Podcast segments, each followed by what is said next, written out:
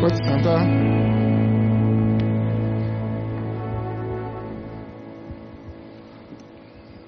Ainda sentado, vamos fazer mais uma oração nesta tarde.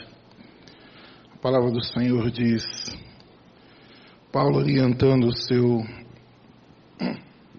seu filho espiritual, seu discípulo, alguém que depois, no tempo de Paulo, ainda se tornou um grande líder, Timóteo. Ele escreve assim: Antes de tudo, recomendo que façam súplicas, orações, intercessões e ações de graças em favor de todas as pessoas, pelos reis e por todos que exercem autoridade, para que tenhamos uma vida tranquila e pacífica com toda piedade e dignidade. Feche nós vamos fazer isso.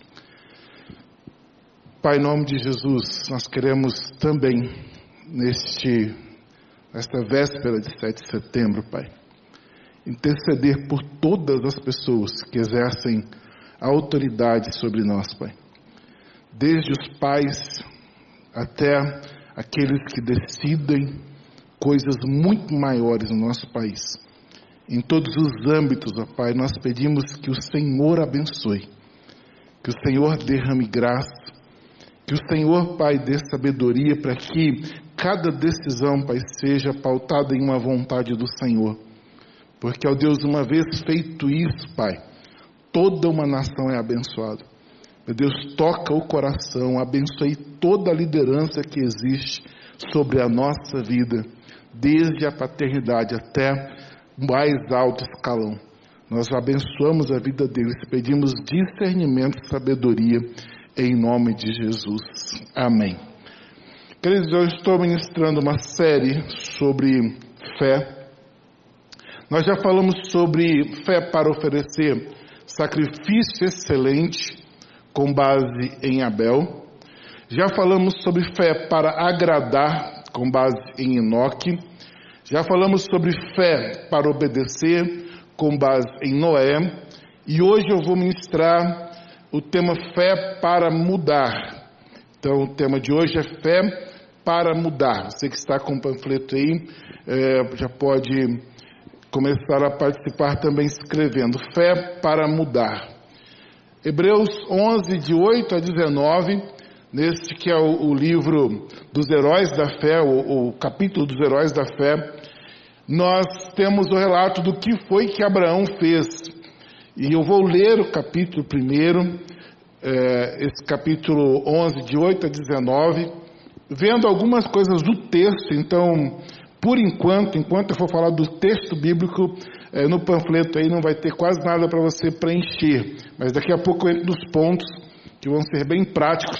Mas eu quero fazer primeiro um tempo aqui de é, interpretação do texto, texto sobre o texto mesmo.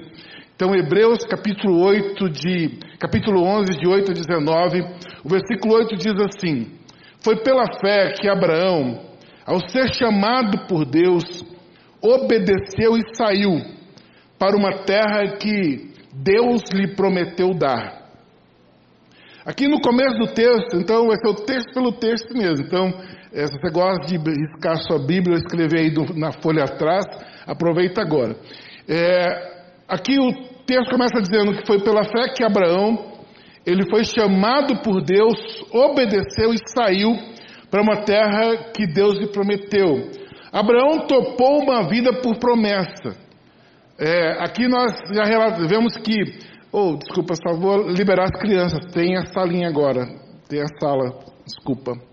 Eu vi o Paulo e lembrei. É de, 8 a, de 9 a 12 anos, de 8 a, a 0, né?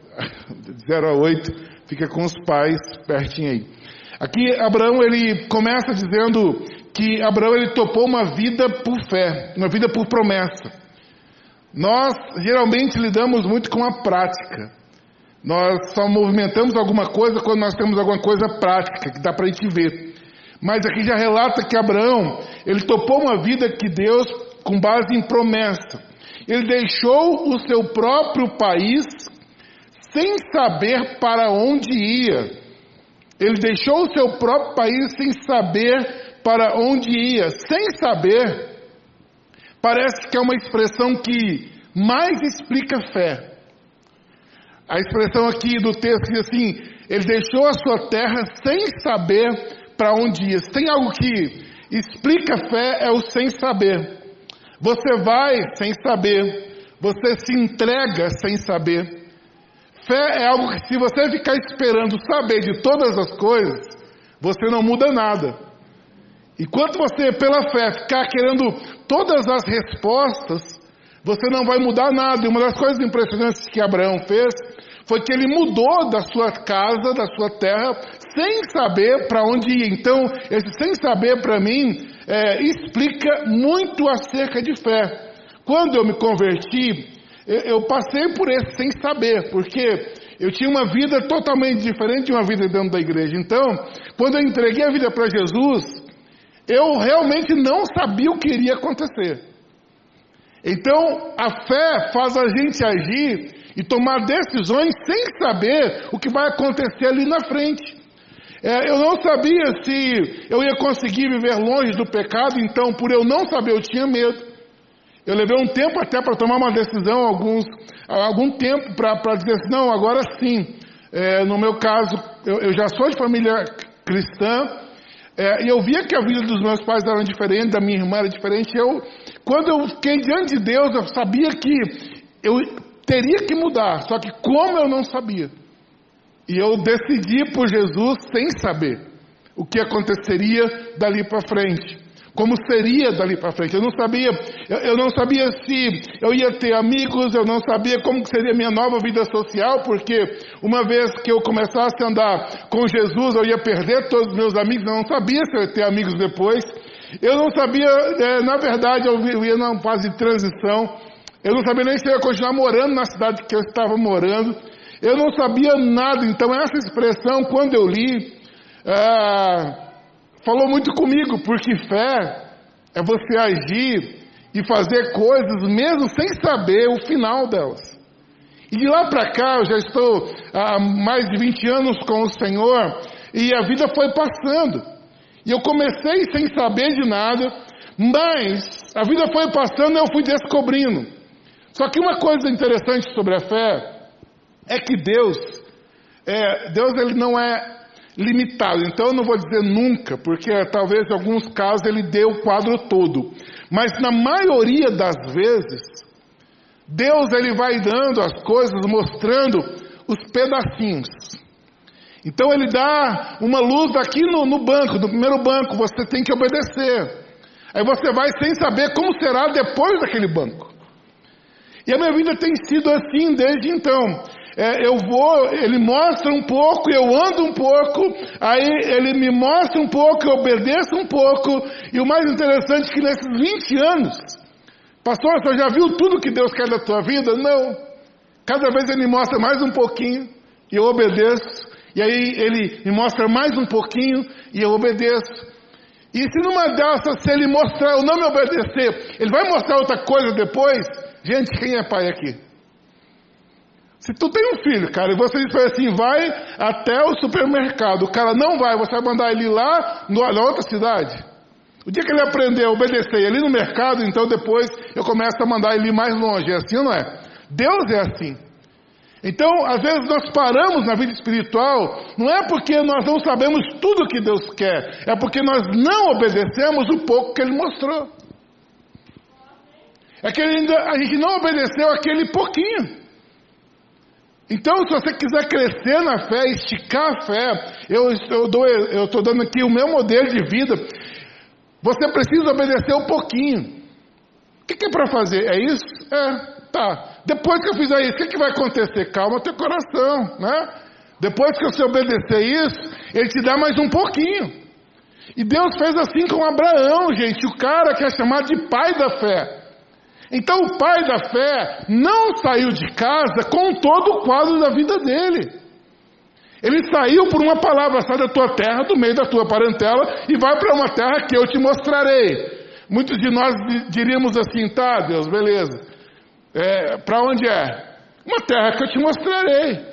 Assim, tá bom, eu vou deixar aqui meu conforto, minha estabilidade, e vou meter o pé na estrada sem saber para onde eu vou, E, só na confiança de que eu vou até ali depois o Senhor me mostra mais. Aí Deus olha para nós assim e fala assim: Isso aí é fé. E fé é um trem que você tem ou você não tem. Você precisa andar naquilo que você já conhece. Você precisa se movimentar naquilo que Deus já te mostrou.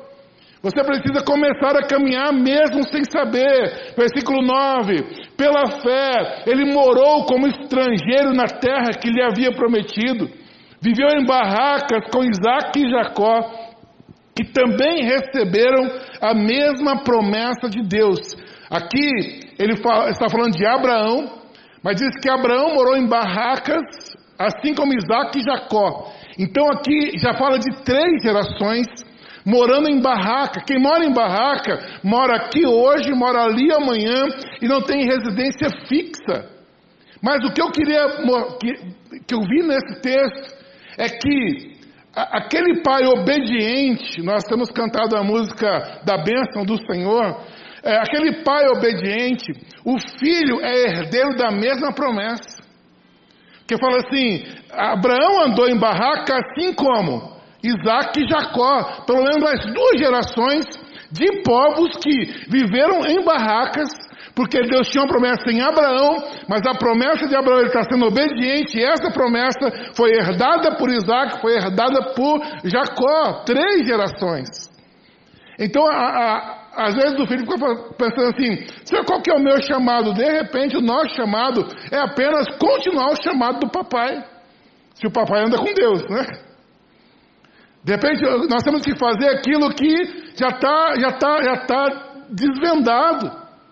Então aqui nós aprendemos que há uma, uma, uma extensão da bênção aos filhos.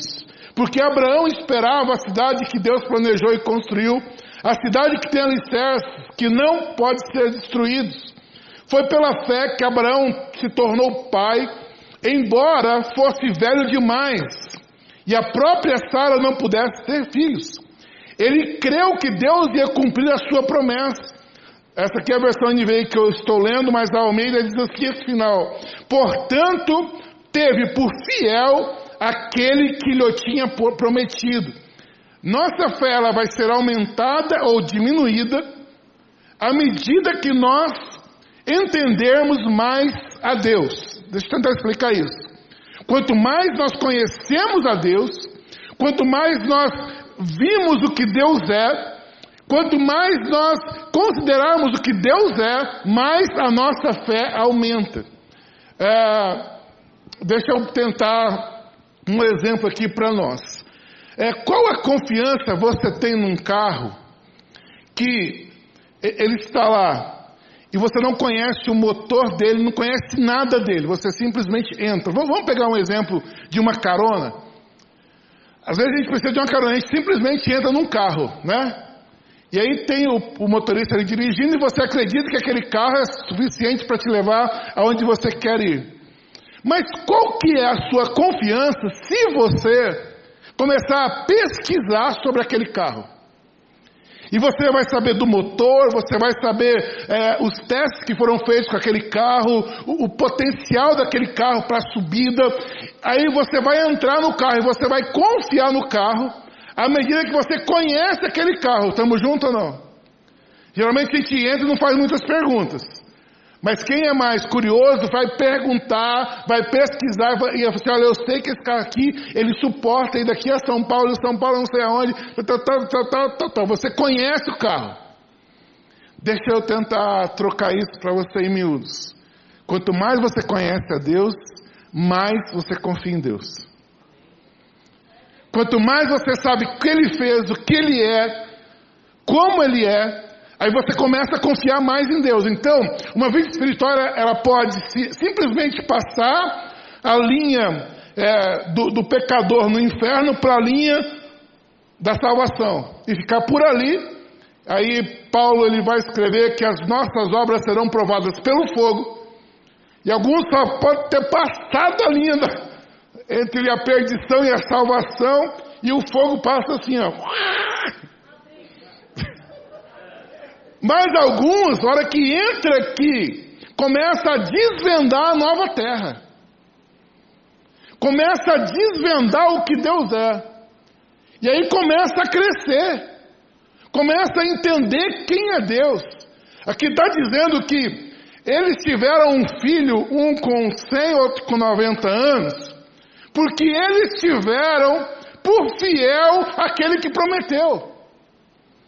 Ele falou assim: quem prometeu é fiel. Sara olhou para o corpo dela já morto, como a Bíblia diz. Abraão também falou assim: mas o que prometeu é fiel. Porque eles conheciam quem prometeu, gente. Oh, veja bem, esse exemplo vai ser mais fácil para a gente entender o que eu quero passar para você. Alguém que você já falhou com você há muito tempo, que, que fala uma coisa para um, outro para outro, e a palavra muda, a pessoa chega em você e fala assim: Isso aqui vai acontecer com você. Isso aqui eu vou te pagar dia 30, tal, tal, tal. A pessoa já te deu o cano outras vezes, você fica ouvindo com toda aquela eloquência e dizendo por dentro o quê? Vai nada, é frio, você já me prometeu outras vezes. Mas tem gente que tem uma palavra forte. E quando ele fala assim, vai, você nem precisa que ele fale de novo. Você já faz conta, porque não, meu dinheiro está na mão do cara. E a palavra daquele cara é uma palavra forte. Eu não tenho dúvida que eu vou receber. Deus é a pessoa de palavra forte. E aqui é isso que o texto está dizendo. Abraão e Sara, com o corpo já morto, não era do corpo que eles estavam confiando, eles estavam confiando naquele que prometeu. Então o que prometeu é fiel. E a minha pergunta é: como você tem Deus? Como você considera Deus? Como você vê a Deus? Eu quero desafiar você a vê-lo como um Deus poderoso, um Deus forte, um Deus grande, rei, dono, governador. Se eu falo assim, não, para quem você trabalha, pastor? Eu trabalho para o rei. Eu trabalho para o rei dos reis, eu trabalho para um Deus forte, poderoso, que vai guiar a minha vida, que vai cuidar de mim. Eu sei que ele vai fazer, não é por evidências, eu sei porque eu sei quem está me prometendo. Eu preciso conhecer de onde que vem a palavra da minha vida. Sara e Abraão sabia. Assim, de um só homem que estava praticamente morto, nasceram tantos descendentes como as estrelas do céu e tão numerosos como os grãos de areia da praia do mar. Aqui eu aprendo outro princípio de fé. Abraão é, ele andava com Deus e, Deus, vamos falar assim, que Deus trabalhava a mente espiritual de Abraão. Porque Deus, ele, ele andando com Abraão e falou assim: Abraão, olha para as estrelas do céu. Aí eu falei assim: é muito, tem senhor. É, sua descendência vai ser maior que as estrelas do céu, né? Pega areia, Abraão. Pegava areia assim, quem conta areia? Ninguém conta areia. Abraão, a sua descendência será como a areia do mar. Já pensou, irmãos? Deus ele, ele, ele fazia Abraão ver alguma coisa física para manter a sua fé.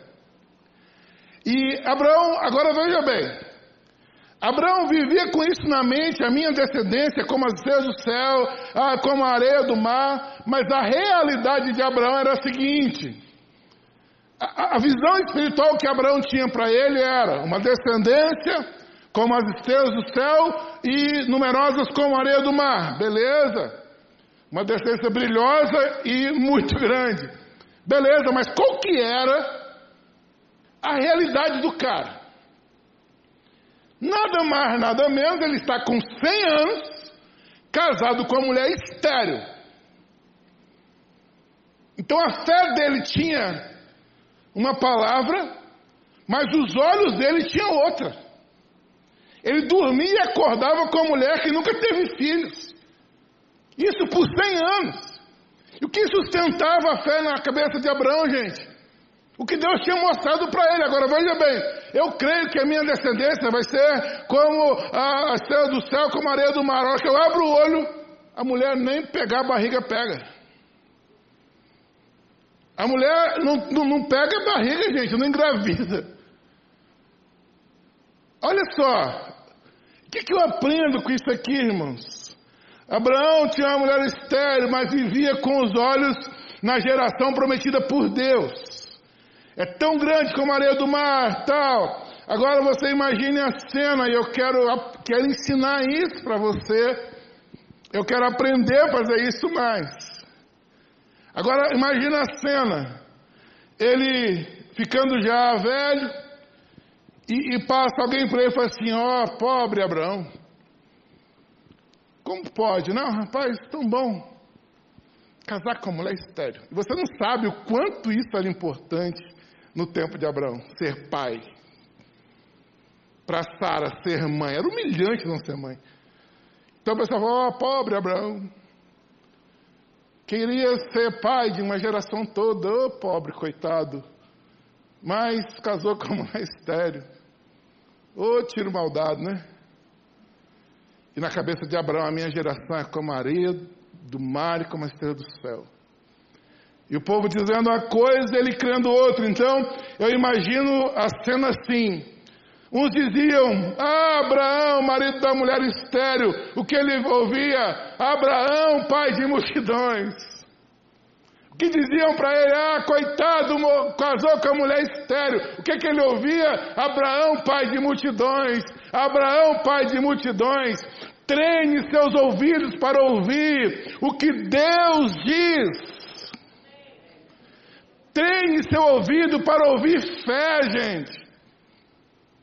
Treine seus ouvidos para ouvir fé e treine na sua boca para falar fé. Às vezes até a nossa oração não tem fé no falar. Senhor, o Senhor sabe como está. O Senhor está vendo, né, Senhor? Está uma... Está difícil. A sua boca diz que está difícil, você vê que está difícil. Você quer que Deus veja que está difícil. E Deus está dizendo assim: Eu cuido de você. Oh, por favor, comece a orar fé, comece a ver fé, porque ver o que está ruim todo mundo vê, mas a igreja ela vê fé, ela vê o que vai acontecer daqui a pouco, ela vê o que foi prometido, mas isso aí tem que ser treinado por nós. Treinar os nossos olhos para ver fé, nossa boca para dizer fé. Então, ao invés de falar assim, Ai, Deus, eu espero muito que o Senhor possa, espero que possa, irmãos. O verbo possa, muita gente ora assim, então eu não estou te corrigindo, mas eu quero que você considerasse. Mas o possa quer dizer assim: se o Senhor tiver poder, o Senhor faz. Então você vai dizer assim: Deus fala assim, será que ele não acredita nem que eu posso? Então ora assim, Senhor, cura. Não fica duvidando se ele pode ou não. Até a nossa oração é de dúvida, gente. Que o Senhor, Ele pode, gente. Fala assim, Senhor, eu quero, eu preciso. Quanto ao Senhor poder, não tenho dúvida. Então, agora eu vou fazer uma coisa aqui na prática. Ao invés de eu orar para que, se o Senhor puder, Pai, cura meu pai, eu tenho que orar, Senhor, cura meu pai. Meu pai está com câncer. Senhor, eu estou orando a cura. Algum tempo eu já estou praticando isso. Eu falo com ele muitas vezes na semana, assim, eu estou orando a cura sobre a vida do meu pai, porque a doença já existe. Não precisa eu falar que ele está doente. A doença já existe. Eu estou orando a cura. Então, quando a gente começa a orar, a pensar fé, eu oro, meu pai já está curado do câncer, minha igreja já tem mil membros em 2020, meus filhos já são bem-sucedidos, eu já são poderosos na terra, meus discípulos já são pastores e líderes de centenas, essa igreja é referência no Gama e neste entorno sul, já estamos partindo para ser referência no Brasil e no mundo, já estão nascendo as primeiras igrejas batistas do encontro, e alguém pode dizer amém? É diferente de você assim, irmãos, eu estou muito querendo assim que se Deus, que Deus possa é, dar um crescimento esse ano ainda. Irmão, que Deus possa, sabe? Vai para o seu PG essa semana virado, gente. Eu já oro multiplicação aqui. Eu já oro crescimento, eu já oro novas pessoas, já estou vendo. Se eu não orar fé, da onde que vai vir fé? Eu estou aprendendo isso com a Bíblia. Porque Abraão, ele era um cara de 100 anos com uma mulher estéreo e que cria que seria pai de uma multidões. O que ele era, pastor? Ele era esposo de uma mulher estéreo. O que, que ele cria que seria pai de multidões? O que, que eu sou? Talvez não seja nada, mas eu creio que eu sou alguma coisa em Deus. É diferente, velho. Abraão olhava para uma coisa e cria em outra. Nossa fé ouve. Já somos. Nós já vamos sair melhores dessa pandemia. Não, vamos colocar um negócio aqui. Alguém diz assim: vocês são, vocês serão referências aqui. A nossa fé tem que ouvir assim: nós já somos referência aqui. A nossa fé ouve assim: alguém diz assim, ah, vocês são, vão sair melhor dessa pandemia. Eu ouço assim, nós já saímos melhor da pandemia, nós já estamos melhor na pandemia e nós vamos seguir em frente melhores. O que, é que você ouve quando vê tudo que está acontecendo? E cá entre nós, irmãos, eu nunca vi ninguém que se vê derrotado ter sucesso na vida. Eu já vi gente de sucesso se ver derrotado e perder tudo. Isso eu já vi. Eu já vi com os meus olhos. Gente que tinha trabalho, tinha salário alto, mas vivia reclamando. Então ele vivia abrindo a boca contra si mesmo. E perderam quase tudo. Só não ficaram sem sustento, porque tem a tal da aposentadoria que sustenta hoje. Gente poderia estar muito rica. Eu nunca vi gente que não tem, profetizar que não tem e ter. Eu já vi gente doida que não tem, que profetiza que tem, que começa a ter. Quem é você nessa história? Sabe, começa a pensar a fé, gente, porque o que Deus fez com Abraão aqui é exercício para nós. O que, que você é, Abraão? Eu sou casado com uma mulher estéril, mas o que, que Deus tem para você? Uma geração do tamanho das estrelas e com a areia do mar. E o povo assim ficou doido, Abraão. É? Esclerosou. O cara era fantástico. Seguindo, versículo 13. Todos morreram cheios de fé. Então, aqui, essa expressão aqui é, retrata todos que nós já falamos. Retrata Abel, Enoque, Noé é, e Abraão, que eu estou falando hoje. Então, no meio do texto aí, eles voltam um pouco assim, todos eles morreram cheios de fé. Só que Nunca a Bíblia está escrita no lugar errado. Eu, eu entendi alguma coisa desse texto aí. Todos morreram cheios de fé. E eu vou te responder uma coisa para o seu medo. E para o meu medo. Qual que é a nossa dificuldade em, em dizer e em orar a fé? Medo, né? Vai que eu começo a orar que vai acontecer coisa comigo e não acontece. Esse texto me responde. Eu vou orar que vai acontecer coisas comigo e eu vou morrer crendo que vai acontecer coisas comigo. Então eu vou morrer cheio de fé. Então não é o fato de que talvez não é o tempo, não é agora que vai acabar comigo. Eu vou morrer velhinho crendo. Ah, então vou ter fé até eu ficar velho. Não, velho tem que ter fé. Porque tem que morrer cheio de fé. Aí você nunca vai se arrepender. Ah, mas arrependi de ter fé. Arrependeu porque parou. Porque se você for até o final, você nunca vai se arrepender de ter fé. Então, qual que é o segredo? Morra tendo fé. Morra tendo fé. Morra tendo fé. É um caso, questão de doença, sempre muito delicado para nós, né? Por que a gente orou tanto, não foi curado e tal? Mas Davi, ele, ele teve um filho com Betseba, e Deus falou assim, eu vou levar. Mas Davi me ensinou uma coisa muito interessante lá. Diz que ele estava orando desesperadamente, jejuando, quase morto de jejuar. Aí o menino morreu. Aí o texto assim que os auxiliares dele estavam ali conversando. Assim, quando a gente avisar que o menino morreu, Davi morre. Aí Davi falou assim, o que estão falando aí? É, o menino. Davi levantou, tomou um banho, se arrumou, o pessoal falou, ele ficou doido. Agora que o menino morreu, ele se levanta, está forte. Eu entendo que Davi exercitou o seguinte: morreu tendo fé. Enquanto tinha uma respiração que a oração poderia levantar o garoto, Ele buscou, morreu, levanta a cabeça, vamos trabalhar. Entendeu? Como que é? Pastor, o senhor está orando que seu pai está curado. Beleza, se ele morrer, eu vou orar até ele tiver a respiração. Quando morrer, eu levanto vou trabalhar. Davi fez isso. Porque depois, irmãos, que morreu, que levou, tem gente que fica anos. Ai, por quê? Porque, porque chegou o tempo, ninguém é para sempre. Abraão está aqui conosco. Abraão morreu. Tantos homens de Deus morreram porque a morte não é o fim para o crente. A morte não é o fim para nós, a morte é uma transição para o eterno. A morte é a transição para o eterno, então precisamos aprender a morrer cheio de fé não receberam as coisas que Deus tinha prometido. Como assim? Abel, Enoque, Noé, Abraão não receberam, não receberam. Mas as viram de longe e ficaram contentes por causa delas. E declararam que eram estrangeiros e refugiados, de passagem por este mundo.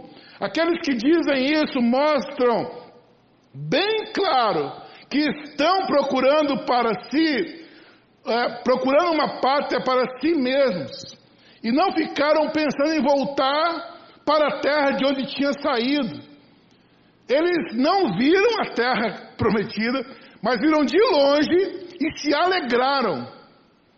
Não foi do jeito que eles gostariam, né? Porque eles queriam ter visto a promessa cumprida. Mas diz que eles se alegraram, porque sabia que eles não viram, e aqui tem, tem um fundo aqui de, da vida do Messias, do Salvador, do Jesus que nós conhecemos. Eu falei assim, eles não viram, mas se alegraram porque você viu, porque eu vi, e a alegria deles é porque o Senhor estava enviando o Salvador para a terra. Eles não viram, irmão, mas se alegraram porque nós estamos vendo. Nós somos a geração da promessa. Nós somos a geração do Jesus que já veio. Ele fala assim: que eles não tiveram vontade de voltar de onde saíram. Nós não podemos ter vontade de voltar, irmãos. O mundo, a bebedeira, as drogas, as brigas na casa, os fracassos, não é um lugar para onde nós devemos ter saudades. Uma vez que você começou a andar com o Senhor, siga só para frente, só para frente, só para frente, não olhe para trás.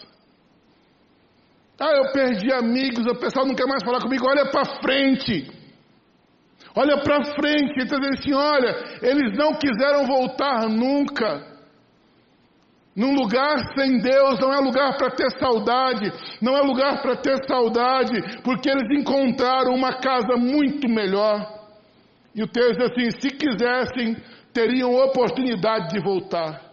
Mas pelo contrário, estava procurando uma pátria melhor, a pátria celestial, versículo 16. Estavam procurando por uma pátria melhor, a pátria celestial. E Deus não se envergonha de ser chamado Deus deles.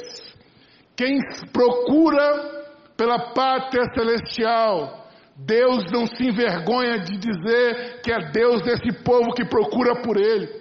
Lá na frente a palavra vai dizer que o Senhor, Lucas 9, 26, pois se alguém tiver vergonha de mim e do meu ensinamento, então o filho do homem também terá vergonha dessa pessoa quando ele vier na sua glória e na glória do Pai e dos santos anjos. Se você se envergonha de Deus aqui, Ele vai ter vergonha de você depois.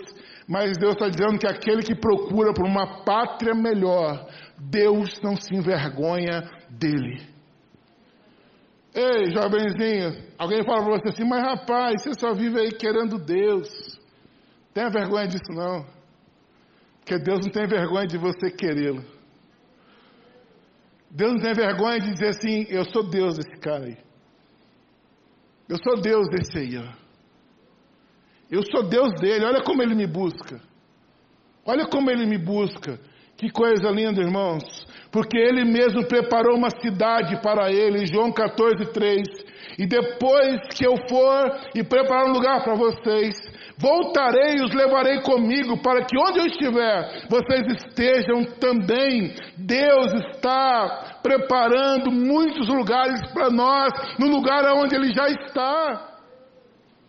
Então, aqui eu estou falando, irmãos, aqui Abraão está dizendo de um tempo tão remoto, Mas lá atrás, aquilo que a Thalita orou aqui de uma pátria celestial, lá atrás esse povo só foi o que foi, porque eles não tinham os olhos fitos aqui, mas os olhos fitos naquilo que é celestial. Eles procuravam por uma pátria melhor, é que literalmente, irmãos, eles saíam de terra em terra, de lugar em lugar, atrás de encontrar uma terra, e o pessoal ficava pensando assim: onde que eles vão parar? E passou Abraão, passou Isaac, passou Jacó, eles nunca fizeram uma cidade para eles, porque eles viviam buscando. Aí na realidade agora que o Novo Testamento revela que eles não tinham uma capital, Jerusalém não existia no tempo deles, não tinha uma capital para eles, porque na verdade eles não procuravam terra física, eles esperavam por aquilo que era celestial. Deu para entender? Eles viviam em barracas, porque eles não queriam parar porque a busca deles continuava, porque eles queriam encontrar uma pátria melhor, a pátria celestial. A gente é muito feliz aqui na terra, mas nada é comparável com aquilo que nos espera. Nada vai ser comparável com o celestial. Pela fé que Abraão, 17, foi pela fé que Abraão, quando Deus quis pôr à prova, ofereceu o seu filho Isaac em sacrifício. Deus tinha prometido muitos descendentes a Abraão, mas mesmo assim ele estava pronto para oferecer seu único filho em sacrifício. Deus tinha dito, por meio de Isaac, é que você terá descendentes. Abraão reconhecia que Deus era capaz de ressuscitar Isaac, e por assim dizer, Abraão tornou a receber da morte o seu filho Isaac. Bem aqui tem um ensinamento muito forte para nós, porque na situação que ele tem o Isaac, nós sabemos que Sara teve filho, e, e teve Isaac, daí Deus pede o Isaac da mão de Abraão. E Abraão entrega, e aqui revela que ele entrega, porque ele sabia que quem estava pedindo era capaz de resolver o problema. Para ele era um problema, peraí. Deus disse que é desse menino Isaac aí que a minha descendência vai crescer que vai ser como as estrelas do céu e como a areia do mar. Mas agora, ele quer que eu mate o garoto. E aí, veja bem, um princípio divino, dizendo: você vai subir, vai sacrificar o garoto. Deus está dizendo alguma coisa, é um princípio. Então, o que, que eu falei no começo? Isso aí não foi revelado para Abraão quando ele sai de casa. Lá na frente, Abraão, eu vou pedir um filho que eu vou te dar por milagre e você vai ter que me dar. Não. Abraão foi crescendo, foi crescendo, conhecia, andava, conhecia, obedecia, andava, conhecia, obedecia, andava. E aqui ele não entendeu nada. Peraí, ele me pede, ele me dá por promessa, agora ele me pede. E ele vai com o menino, ele sobe o Monte Moriá. Ele prepara para fazer o sacrifício do garoto. E aí um anjo aparece e ele não faz. Mas o que, que eu aprendo aqui sobre fé? Fé é confiar, mesmo que pareça um absurdo para nós. Fé é quando eu confio, mesmo que para mim pareça um absurdo. Que esse aqui era um absurdo. Ele me deu por promessa, agora pede para eu sacrificar. Não tem lógica nenhuma para mim. Abraão também não era burro, gente. Mas ele falou assim: Eu sempre obedeci a Deus e Deus sempre resolveu meus problemas. Se ele está me pedindo o menino, eu vou entregar o menino. É para matar, ele ressuscita. Que fé poderosa é essa de Abraão, né? Que fé poderosa é fazer, eu não sei se vai ressuscitar, não sei como é que vai ser, mas eu tenho que obedecer esse pedaço aqui. E nesse pedaço aqui, Deus está me dizendo: sobe e sacrifica. Eu tenho que ir daqui, porque eu sempre fiz isso. Ele falou, eu obedeci. Ele sobe com o garoto. Então, fé é quando eu sei que Deus vai resolver, mesmo que para mim pareça um absurdo o que Ele está fazendo. Eu sei que Deus vai resolver, mesmo que para mim não faça lógica, não faça sentido. Isso é fé, irmãos. Eu não estou nesse nível ainda, mas eu, eu vou procurar. Dizer assim que é fácil. Deus te fala um negócio, você sai e age, mesmo que você não, não faça o menor sentido para você. Eu comecei com pequenas coisas. Deus falou assim, diz uma coisa para mim aqui, eu fiz. Não faz o maior sentido, eu fui e fiz. Eu fui e fiz. E é tão bom, porque depois você fica olhando assim, eu estou ficando doido. Falo, não, você está ficando obediente. Está ficando louco? Eu tô, não, estou ficando obediente, porque a gente luta com a mente né, da gente. A gente luta com a lógica. Ter fé é vencer todas as etapas de obedecer a Deus. Você acha que Abraão subiu feliz da vida? Ele subiu lutando com ele mesmo. Como é que faz isso, então? Faz sentido.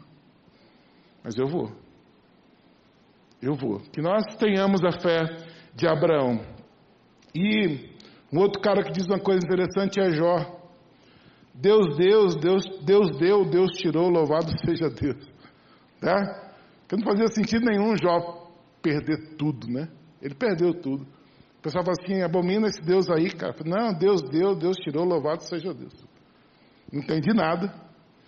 Ele me enriqueceu, me deu dez filhos, me tirou tudo, e agora me tirou tudo, e estou nem aí, louvado seja Deus. Que fé louca é essa que a Bíblia mostra para nós. Abraão foi demais, irmãos. Eu vou tentar aqui passar para você não perder seu panfleto rapidão, vai ser tipo escolinha agora aqui. Abraão está descrito em Gênesis 11, 26 a 20, é, 25 a 9. Se você quiser saber tudo de Abraão, você tem que ler Gênesis 11, 26 a 25, 9.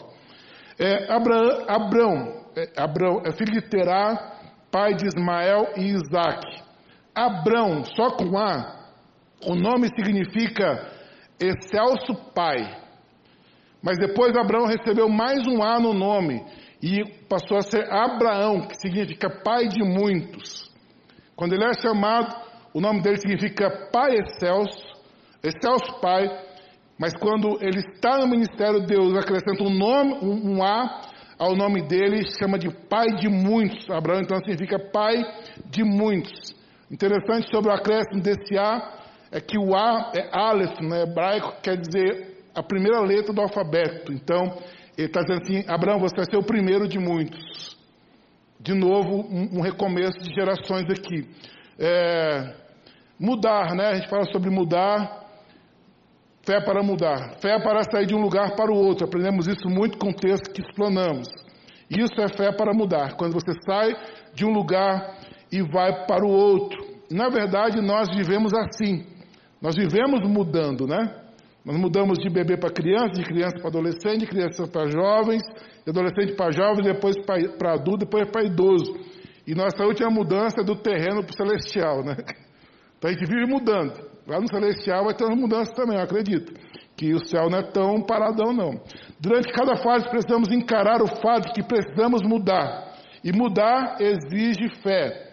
Três níveis de fé que eu quero que você escreva aí é, três níveis de fé. Primeiro, o nível da compreensão que nós vemos em Abraão. Esses níveis aqui não tirei de livro, não, irmãos. Foi coisa que eu tirei da minha prática.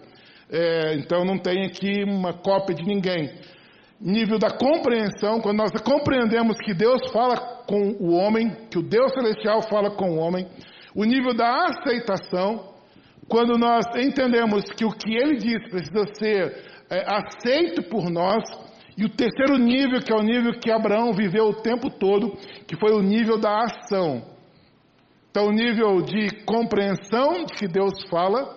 Segundo, o nível de aceitação, de que ele se importa com o homem, que ele está falando tem a ver comigo e tem a ver com você. E o terceiro nível é da ação. O que, que eu estou dizendo aqui? No nível da ação, Abraão ele pratica, ele muda, ele ouve a Deus e ele muda. Ele muda então esses níveis que eu coloquei aí. Como atingir a fé para mudar? Primeiro, certeza de que Deus está falando com você. Primeiro, certeza de que Deus está falando com você. Eu atinjo o nível de fé para mudar quando eu tenho certeza que Deus fala comigo. Nesse momento é preciso um grande equilíbrio, irmãos. Aqui eu queria uma atenção de vocês, esses três pontos aqui que dá para eu falar. Certeza que Deus fala comigo, qual que é o equilíbrio? Tem gente que nada é de Deus, gente difícil de crer que alguma coisa veio de Deus, uma voz, uma palavra, e gente que tudo veio de Deus. Aquele que pisei, foi Deus.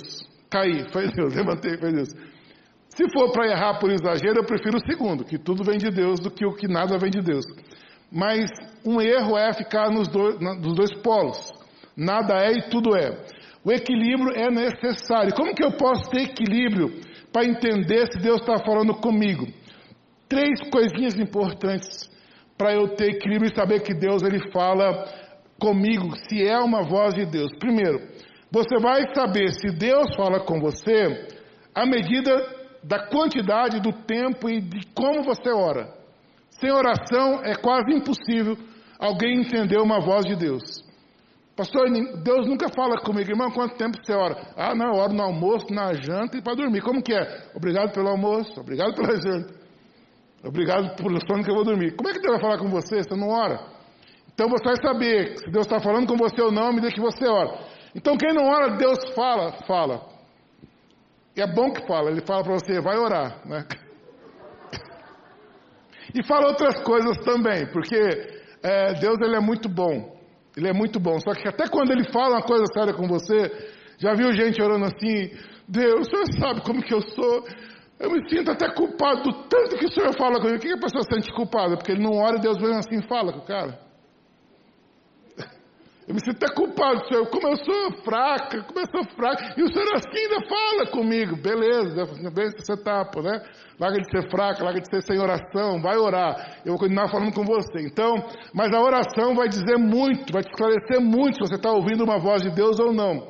Segunda coisa é o conhecimento da palavra, que vem um pouco sobre o que já disse lá na palavra sobre Abraão. Quanto mais eu conheço a palavra, mais eu vou saber se aquilo veio de Deus. Isso aqui é interessante. Tem palavras que é, você vai ouvir, quem conhece Bíblia, e não vai cair no teu coração, porque você conhece Bíblia, que a pessoa falar, ou você ouvir de alguém, você falar, o seu espírito vai falar assim, sim, não veio de Deus. Tem coisas que, quem tem Bíblia no coração, o Espírito já expurga, não veio de Deus. Tem coisas que vão parecer com o que Deus disse. Essas são mais difíceis de discernir. Tem coisas que parecem com o que Deus disse. Essa precisa ter muita Bíblia. E tem coisas, essa é mais difícil, a terceira que eu coloquei aí, é mais difícil para nós discernir. Quais são, pastor? Aquelas coisas que são de Deus mas que está fora do tempo.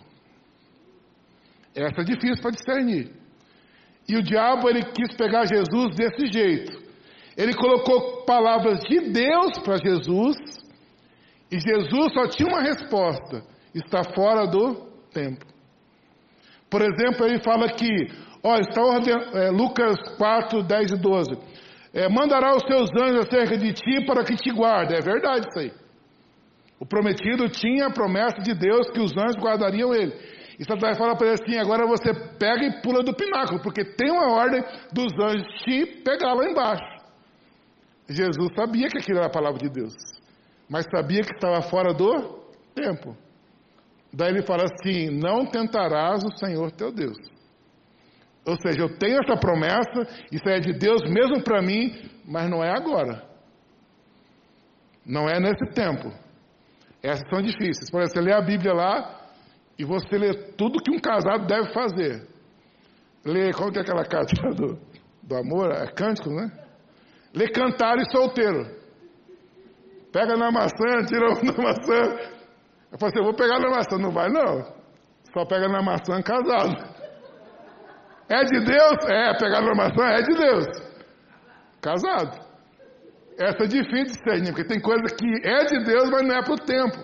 Então, como que você vai acertar se é de Deus, se é para o tempo, se você não conhece a palavra? Então, tem que conhecer a palavra. Ah, terceira coisa que ajuda muito para eu saber se é uma voz de Deus, os conselhos que a gente recebe. Ou seja, com quem você anda. Tem pessoas que vão te ajudar a interpretar se algo veio de Deus para a sua vida. A Bíblia vai falar, Salomão vai dizer várias vezes que havendo muitos conselhos, eles se firmam, ou seja, os conselhos te ajudam a concretizar se é uma palavra de Deus. Foi o que aconteceu com o menino Samuel.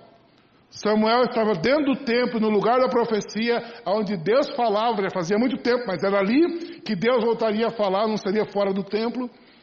E ele ouve a voz por três vezes, e na terceira ele recebe um conselho de Eli. Quando a voz te falar de novo, você vai dizer o quê? Fala que o teu servo ouve. O que, que ele está fazendo com Samuel? Essa é a voz de Deus para você. O próprio Samuel não conseguiu discernir, mas ele andava com quem conseguia discernir. E aí eu quero dizer para você: se aproxime de pessoas que te aproximam de algo novo de Deus. Ande com pessoas que te ajudará a ultrapassar barreiras. Ande com pessoas que te conduzirá para novos níveis de compreensão. Terceira coisa, ou seja, segundo, para atingir a fé para mudar, disposição para deixar. Fé para mudar. Ninguém muda se você não tiver disposição para deixar o lugar que você está. Isso com base em Abraão. Ele ouviu, sai da tua terra, do meio da tua parentela, ele teve disposição para deixar. É, Abraão, sendo chamado, obedeceu. Pronto, isso aí é o segredo. Como já falamos aqui, sem saber, sem muita explicação, diz que Abraão obedeceu. Terceira coisa, como atingir a fé para mudar? Movimentando-se. É, aqui eu acho top demais. Entre você ouvir uma voz de Deus e preparar sua mudança, os níveis mudam. Aqui eu compreendi, eu ouvi. Eu posso ficar arrepiado, né? Porque às vezes a gente pensa que fé é arrepiar. Ah, estou no louvor, estou arrepiando, Deus está aqui, Deus está aqui. Ele fala assim: agora sai, faça alguma coisa. Você ficou no ambiente da compreensão, mas fé para mudar é quando você pega o que você ouviu e começa a caminhar na direção do que você ouviu. Então, entre o que Abraão ouviu e ele preparar sua mudança, seus carros, essa aqui é a fé para mudar. Lá foi a fé para compreender. O que, que eu estou dizendo para você aqui? Você precisa se movimentar por uma voz que Deus deu no seu ouvido espiritual. Se Ele falou, vai. Se Ele falou, faz. Pastor, aqui é só mudar de lugares assim. É, Deus está mandando mudar lá para a África para pregar o Evangelho? Não necessariamente, pode ser que sim. Mas às vezes a mudança é a mudança de postura, né? Deus que ouviu, ouviu, você ouviu Deus dizendo para você mudar o jeito que você trata a sua mulher, você ouviu, agora pratica. Amanhã, ao invés de ser grosso, seja gentil. Entre a mudança e entre o ouvir e a mudança. Pode ser uma mudança de lugar? Pode ser, mas pode ser também uma mudança de postura, de linguajar, uma mudança de caráter, uma mudança de personalidade. Eu ouvi que eu sou mentiroso, beleza, agora minha caminhada é para quê? Para ser alguém que fala a verdade, mudei. Então, a fé para mudar é quando você se movimenta por algo que Deus já está mostrando para você. Amém? Estamos juntos? Feche seus olhos, eu quero orar para você, por você e por mim, para nós termos uma fé capaz de mudar.